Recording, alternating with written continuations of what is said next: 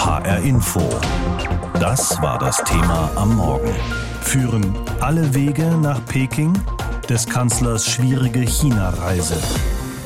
Deutschland sei zu abhängig von China, der zweitgrößten Volkswirtschaft der Welt. Das müsse sich ändern und dürfe vor allem nicht noch weiter ausufern, haben viele gesagt. Gerade auch während der Debatte über die mögliche Beteiligung eines chinesischen Staatskonzerns an einem Terminal des Hamburger Hafens. Und mit einem Land Geschäfte zu machen, dessen Führung die Menschenrechte mit Füßen trete, auch das wird ja nicht erst seit gestern von vielen kritisch gesehen. Mit Chinas Staats- und Parteichef Xi Jinping hatte Scholz zuletzt im Mai in einer Videoschalte Kontakt. Jetzt also eine mit Spannung erwartete persönliche Begegnung der beiden. Vor der Sendung habe ich mit Dr. Volker Stanzel gesprochen. Er war von 2004 bis 2007 Botschafter der Bundesrepublik Deutschland in China und ist heute unter anderem China-Experte bei der Stiftung Wissenschaft und Politik in Berlin. Herr Stanzel, am Beispiel Russlands zeigt sich, dass buchstäblich über Nacht aus einem Wirtschaftspartner, zum Beispiel einem Energielieferanten, ein Angreifer werden kann. Viele sagen deshalb, dass Deutschland sich auf keinen Fall so abhängig von China machen dürfe wie zuvor von Russland, weil Deutschland dadurch erpressbar werde. Wie hoch schätzen Sie denn das Erpressungspotenzial ein, das zurzeit in den deutsch-chinesischen Beziehungen steckt? Hm, das ist groß, das hat sich über viele Jahre entwickelt und äh, ist äh, entstanden aus einer Situation, die wir ja als normal begreifen. Nicht in der globalisierten Welt sind Staaten von anderen abhängig. Der eine liefert jenes, der andere kauft das äh, und daraus entwickeln sich Abhängigkeiten. Dass daraus nun Erpressung werden kann, ist auch nicht gar so selten wenn Sie das Verhältnis zwischen den USA und europäischen Staaten betrachten. Da wurde auch manchmal mit harten Bandagen um äh, Vorteile gekämpft. Im Fall Chinas haben wir aber einen Sonderfall insofern, als hier die Führung, die Kommunistische Partei Chinas, eine ist, die äh, sich unseren, sagen wir mal, liberalen, demokratischen Werten äh, ganz und gar nicht verpflichtet fühlt und deswegen auch bereit ist, das internationale Regelwerk, durch das Wettbewerb und Zusammenarbeit normalerweise einigermaßen allem Streit zum Trotz funktionieren, dieses Regelwerk äh, nicht unbedingt beachtet. Jetzt kommt dazu der Moment, dass äh, China in kurzer Zeit enorme Fortschritte in seiner eigenen wirtschaftlichen Entwicklung gemacht hat und dadurch viel Größeres, Sie haben es ähm, das Potenzial für Erpressungen genannt, besitzt als in der Vergangenheit. Darauf müssen wir uns erst einstellen. Chinesische Unternehmen, Staatsunternehmen, auch das beobachten wir ja, sind seit einiger Zeit dabei, sich überall auf der Welt gezielt in die Infrastruktur anderer Staaten einzukaufen. Welche geopolitische Strategie erkennen Sie dahinter? Nun, äh, generell ist die geopolitische Strategie der Kommunistischen Partei Chinas, die Welt sicher zu machen für die Herrschaft der Kommunistischen Partei in China selbst. Das ist eine Konsequenz aus der gleichgeachteten innenpolitischen Zielsetzung. Schauen Sie, die Kommunistische Partei ist aus einem langen Bürgerkrieg heraus zur dominierenden Macht in der Volksrepublik China geworden. Und diese Erfahrung, diese lange, jahrzehntelange Erfahrung des Kampfes bestimmt immer noch ihre Einstellung innenpolitisch, aber eben auch, und das betrifft dann uns, auch außenpolitisch. Innenpolitisch sieht die Kommunistische Partei jeden, der sie nicht unterstützt, als Feind.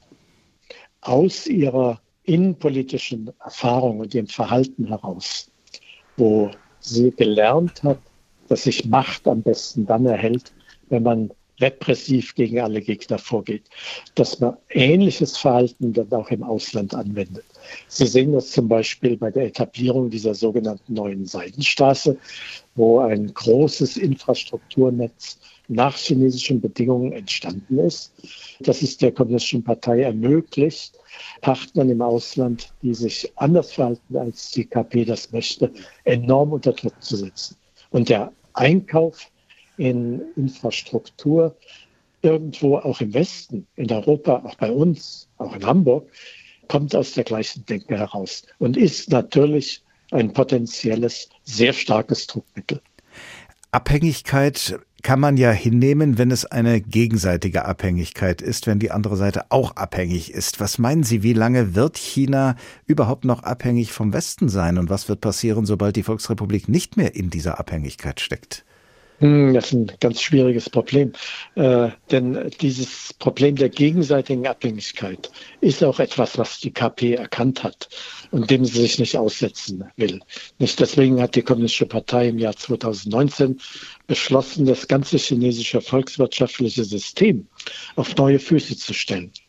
Man hat einen Beschluss gefasst, einen sogenannten doppelten Wirtschaftskreislauf einzuführen. Das bedeutet, dass man mit allen mit jeder Produktion äh, und jeder Art von Handel, die sich binnenwirtschaftlich, also auf dem Binnenmarkt Chinas, ohne ausländische Beteiligung, ohne Export, Import machen lässt, dann ohne Verbindung ins Ausland auszukommen. Und nur dort, wo das Ausland notwendig ist, zur Lieferung von Rohstoffen oder zur Lieferung von Hightech-Komponenten, die man unbedingt braucht, dass man nur dort weiter in die internationale globalisierte Weltwirtschaft verbunden bleiben möchte. Also China versucht sich ja selbst aus Abhängigkeiten herauszulösen. Und äh, das ist für uns, denke ich, etwas Wichtiges, äh, was wir beobachten müssen, um zu sehen, wenn, an welchem Moment die Abhängigkeit nur noch in eine Richtung funktioniert, nämlich zu unserem Nachteil. China ist auch für hessische Unternehmen ein wichtiger Handelspartner. Im August zum Beispiel haben Firmen aus unserem Bundesland Waren im Wert von 335 Millionen Euro in die Volksrepublik geliefert. Damit liegt China als Abnehmerland auf Platz 5. Lässt man Europa außer Acht dann sogar auf Platz 2 hinter den USA. Aber China ist ein deutlich schwierigerer Markt geworden. Das Land schottet sich in Teilen ab, nicht nur wegen Corona und auch politisch werden Geschäfte mit China immer stärker kritisiert, weil eben viele eine zu starke Abhängigkeit von China befürchten. Unser Wirtschaftsreporter Roman Warschauer erzählt uns jetzt anhand einiger Beispiele vom chinesischen Geschäft hessischer Unternehmen. Chemie, Pharma, Fahrzeuge und Maschinen, das sind die hessischen Exportschlager. Die Firma FLG Automation in Karben in der Wetterau etwa stellt Spezialmaschinen her, die in der Medizintechnik oder der Konsumgüterindustrie zum Einsatz kommen. Vorstand Lödger Grünewald. Der Kunde gibt uns eine Vorgabe anhand seiner Einzelteile. Wir entwerfen daraufhin eine Maschine, konzipieren diese, bauen diese nach Beauftragung und liefern sie zum Kunden aus. Und geliefert werden die Maschinen auch nach China. In Hongkong Hongkong und Shanghai hat das Unternehmen Vertriebsstrukturen aufgebaut. Doch am Ende müssen die Spezialisten aus Kaben nach China fliegen. Unsere Mitarbeiter müssen im Normalfall rüber vor Ort die Maschinen in Betrieb nehmen, dem Kunde Einweisungen geben und Schulungen für den Kunde tätigen. Und das ist mit den strengen Corona-Auflagen faktisch seit langem nicht möglich. Grünewald sagt, seit Corona habe man deswegen keinen einzigen Auftrag mehr in China abschließen können. Die Reisebeschränkungen, vor allem für Festland-China, machen auch einem anderen, sehr viel größeren hessischen Unternehmen zu schaffen, der Lufthansa. Für die Airline war China vor Corona ein wichtiger Markt. Schriftlich teilt das Unternehmen mit, der Großraum China war vor der Pandemie einer unserer wichtigsten Märkte in Asien. Aufgrund der Reiserestriktionen für internationale Ankünfte haben wir aktuell deutlich weniger Flüge im Programm als noch 2019. Lufthansa hofft, dass die Lockerungen für Reisende nach Hongkong demnächst auch für den Rest von China gelten. Dann rechnet die Fluggesellschaft damit, dass auch die Nachfrage nach Reisen dorthin wieder sprunghaft ansteigen wird. Geopolitische Erwägungen und Diskussionen spielen spielen für eine Fluggesellschaft erst einmal keine Rolle. Die Lufthansa hat in dem Zusammenhang in der Vergangenheit stets auf das Chicagoer Abkommen verwiesen, das der Luftfahrt eine Art neutrale Rolle zuschreibt. Während das mittelständische Maschinenbauunternehmen aus Karben nur einen Vertrieb in China hat, produzieren andere hessische Unternehmen in China direkt, etwa der Darmstädter Pharmakonzern Merck. Elf Standorte, 4600 Mitarbeiter, 2,9 Milliarden Euro Umsatz, so die Bilanz nur für China. Und das Unternehmen investiert weiter, nämlich in ein neues Werk zur Herstellung von Halbleitermaterialien. Wohl auch deswegen ist Merck-Vorstandschefin Belen Garejo Teil der Delegationsreise des Kanzlers nach China. Zur grundsätzlichen Kritik an der Reise teilt Merck mit, wir sind uns der derzeitigen geopolitischen Herausforderungen bewusst. Zugleich sind wir davon überzeugt, dass Regierung und Wirtschaft weiter im direkten und konstruktiven Dialog mit China bleiben müssen. Lüdger Grünewald von FLG Automation in Karben sieht das kritischer. Weniger die Reise an sich, vielmehr grundsätzliche Entscheidungen. Aber ich sehe es nicht als sinnvoll und sehe es als verkehrt, was man treibt, sprich Hamburger Hafen, auch wenn es nur ein Terminal ist und auch das andere Geschäfte. Das heißt, wir sind viel zu großzügig und machen eigentlich blauäugig die Augen zu. Während aber Lufthansa oder auch Merck grundsätzlich weiter auf den chinesischen Markt setzen, bezweifelt Lüdger Grünewald, dass es für den Maschinenbauer wieder so wird wie vor Corona. Der Markt habe sich verändert, sagt er, durch die Unternehmen vor Ort. Diese lokalen Anbieter machen natürlich einen Wahnsinns-Konkurrenzkampf und erbieten unsere Preise teilweise um die Hälfte dessen, was wir anbieten können. Und dementsprechend wird natürlich seitens der chinesischen Auftraggeber bei lokalen Auftragnehmern entsprechend geordert. Der Handel zwischen Deutschland und China hat inzwischen ein Volumen von mehr als 200 Milliarden Euro erreicht. Und obwohl spätestens seit Beginn des russischen Angriffskriegs gegen die Ukraine viele davor warnen, sich in allzu große wirtschaftliche Abhängigkeit von problematischen Regimen zu begeben, scheint unsere Abhängigkeit von China in letzter Zeit eher größer als kleiner geworden zu sein. Die deutsche Volkswirtschaft habe sich im ersten Halbjahr dieses Jahres so abhängig von China gemacht wie niemals zuvor, sagt das Institut der deutschen Wirtschaft. Darüber habe ich vorhin mit Professor Markus Taube gesprochen. Er ist Inhaber des Lehrstuhls für Ostasienwirtschaft an der Universität Duisburg-Essen. Herr Professor Taube, wie abhängig ist die deutsche Wirtschaft aus Ihrer Sicht im Moment von Geschäften mit der Volksrepublik China? Also wir haben natürlich schon eine gewaltige Abhängigkeit aufgebaut. Im Zuge der letzten Jahrzehnte haben wir sehr intensive Lieferverflechtungen aufgebaut. Wir haben einfach im Sinne von Arbeitsteilung eine ganze Reihe von Produktionsprozessen nach China ausgelagert beziehungsweise beziehen Güter aus China. Und das hat natürlich mittlerweile eine Dimension erreicht, die weltweit einmalig ist. Es gibt kein anderes Land, von dem wir so abhängig sind, gerade auch bei kritischen Produkten wie von China.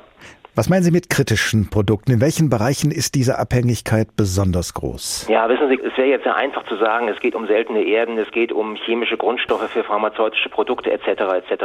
Das ist tatsächlich der Fall. Dort haben wir Abhängigkeiten, auch Abhängigkeiten, die auf Jahre hinaus nicht zu lösen sind, weil die Investitionsvorhaben, um das aufzulösen, Jahre und Jahrzehnte dauern würden. Aber viel wichtiger ist, dass wir in die Wertschöpfungsketten der einzelnen Unternehmen hineinschauen. Schauen Sie, wenn ein einzelnes Produkt zu 0,1 Prozent irgendwo im Wertschöpfungsprozess benötigt wird, dort aber nicht substituierbar ist, dann haben wir hier ganz kritische Abhängigkeiten, insofern eben denn die gesamte Wertschöpfungskette durchbrochen ist. Nicht? Und da müssen wir einfach in den Industrien für die einzelnen Produkte wirklich reingehen in die Wertschöpfungsketten und schauen, was da passiert. Da ist noch Arbeit zu tun. Besteht diese Abhängigkeit eigentlich nur in eine Richtung oder braucht China auch unsere Produkte in bestimmten Bereichen, sodass die von uns ebenfalls abhängig sind? Tatsächlich, das ist ein ganz wichtiger Punkt. Wir reden immer nur so Eindimensionen von unseren Abhängigkeiten, aber China ist genauso abhängig von uns, insbesondere im Bereich der Hightech-Produkte, im Maschinenbau. Dort haben wir ganz, ganz klare Technologievorteile in Deutschland, in Europa, die für China unverzichtbar sind. China ist im Endeffekt ohne deutsche Maschinen, ohne deutsche Ingenieurskunst in seiner weiteren wirtschaftlichen Entwicklung massiv eingeschränkt und müsste tatsächlich teilweise auch dann eigene Produktion einstellen, wenn wir plötzlich weg sind. Und das äh, bleibt so? Deutschland ist alternativlos für China in diesem Sinne? Ja, es gibt eine ganze Bereiche, in denen deutsche mittelständische Unternehmen alternativlos sind, sind für China. Ja, da sollten wir keine falsche Bescheidenheit haben.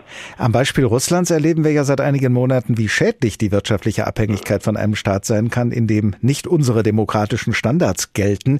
Ja. Wie wahrscheinlich ist es aus Ihrer Sicht und wie gefährlich wäre es, wenn wir gegenüber China in eine ähnliche Lage kommen wie jetzt gegenüber Russland? Na gut, wir beziehen ja zum Glück kein Gas aus China und ich muss sagen, was hier aufgebaut worden ist, die Gasversorgung, zumindest die Gaslagerung zu einem dermaßen großen Teil in russische Hände zu geben, das ist einfach wirklich unverzeihlicher Fehler, das ist unfassbar. Aber das ist nicht die Art von Abhängigkeit, die wir von China haben. Wir haben von China Abhängigkeiten über die verschiedenen Wertschöpfungsketten auf verschiedenen Ebenen und da sind wir ja gerade dabei, über Diversifizierung, über technologische Substitutionsverfahren die Abhängigkeiten auch abzubauen und neue globale Strukturen aufzubauen. So, da ist also etwas in Gange.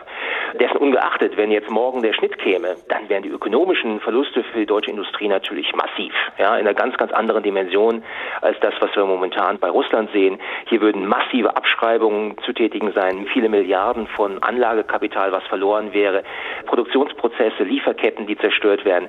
Da gingen wir erstmal in etwas hinein, was man mit dem Begriff Rezession nicht richtig fasst.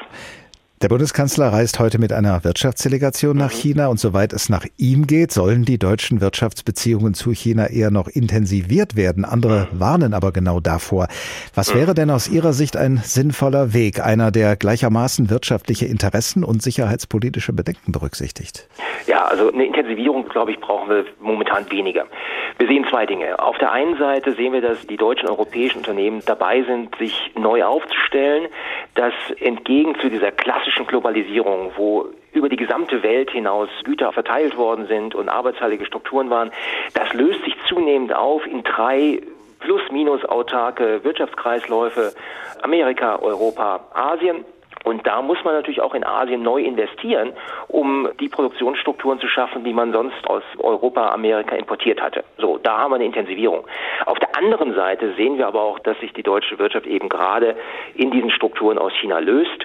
Was wir brauchen, ist ein Phasing in, Phasing out. Nicht mit einem Schlag alles kaputt machen, sondern langsam sich orientieren, graduell runterfahren, graduell diversifizieren und eben graduell in anderen Bereichen neue alternative Strukturen aufbauen. Das ist der Weg.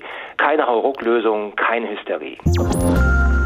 Und jetzt fliegen wir mal virtuell dem Bundeskanzler voraus, beamen uns sozusagen direkt nach China und lassen uns von unserem Korrespondenten Benjamin Eisel erzählen, wie es eigentlich aus chinesischer Sicht um das Verhältnis zwischen China und Deutschland steht. Darüber hat er sich mit Menschen in China unterhalten und er lässt uns nun erstmal mithören, was ihm Menschen auf der Straße über Olaf Scholz, den Bundeskanzler, erzählen konnten, beziehungsweise ob sie ihm überhaupt etwas über Scholz erzählen konnten. Hören wir mal.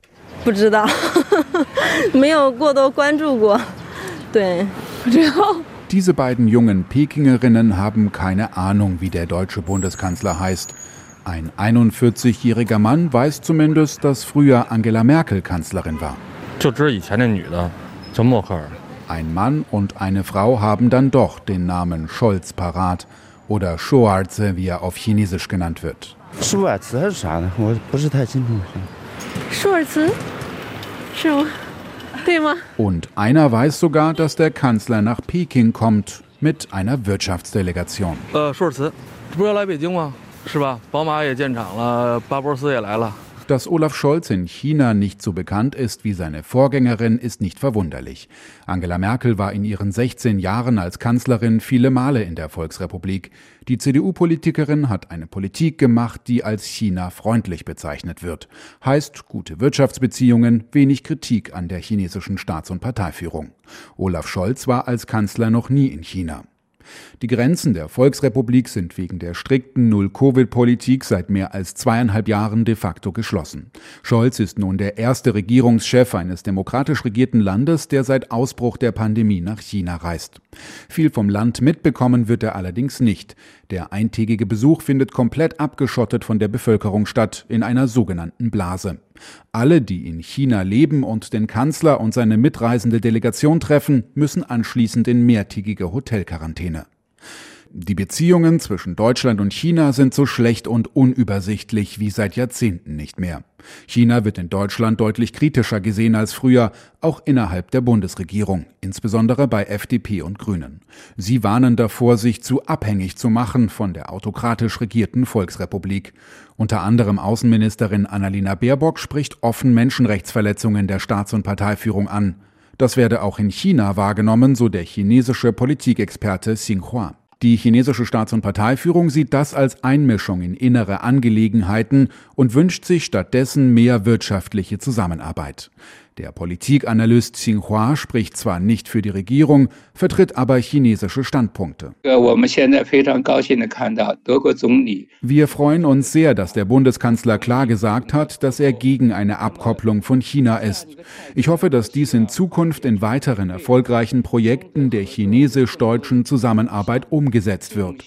Davon sollten beide Seiten profitieren und auch der Kultur- und Bildungsaustausch zwischen China und Deutschland.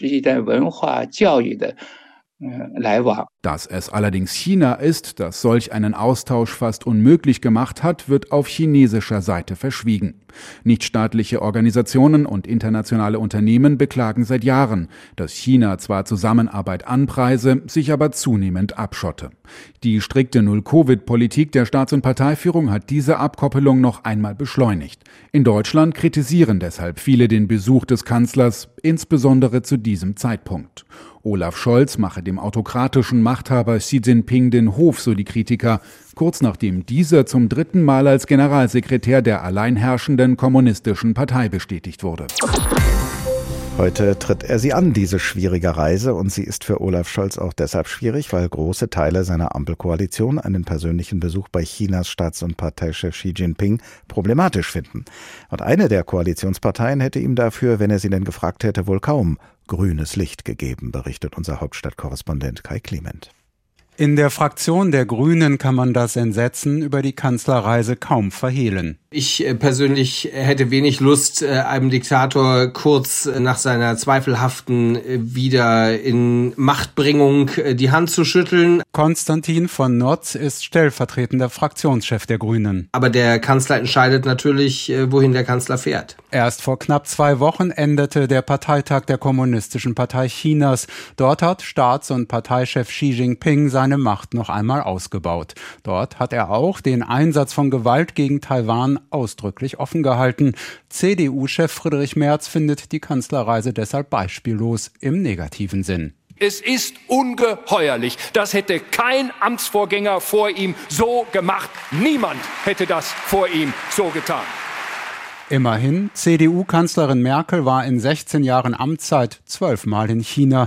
Wie sie reist jetzt auch ihr Nachfolger mit einer Wirtschaftsdelegation. Die Idee vom Wandel durch Handel nennt von Notz nach dem Russland-Debakel nur noch naiv. Der grünen Politiker leitet auch das parlamentarische Kontrollgremium zur Kontrolle der Nachrichtendienste. Bei der letzten Anhörung sei deren Warnung vor China so wörtlich ein eindeutig gewesen dass China eben keine einfache Wirtschaftspolitik macht, sondern eine Strategie verfolgt, die mit dem eigenen Machtdenken, aber auch den imperialen Ansprüchen Chinas Hand in Hand geht kommt nach dem Costco-Geschäft am Hamburger Hafen mit der Peking-Reise nun ein weiterer Alleingang des Kanzlers? Keineswegs heißt es aus der Bundesregierung, es seien eben, Zitat, anspruchsvolle Gespräche. Die Themen reichten von Ukraine bis Globalisierung. Der Dialog sei schwierig, aber deshalb nicht weniger wichtig. Ungewöhnlich genug, nur zwei Tage vor Scholz Reise laden Menschenrechtsvertreter zur Pressekonferenz. Thema das China-Risiko. Aggressionen gegen Taiwan, die Unterdrückung der Uiguren, die Tibet-Politik.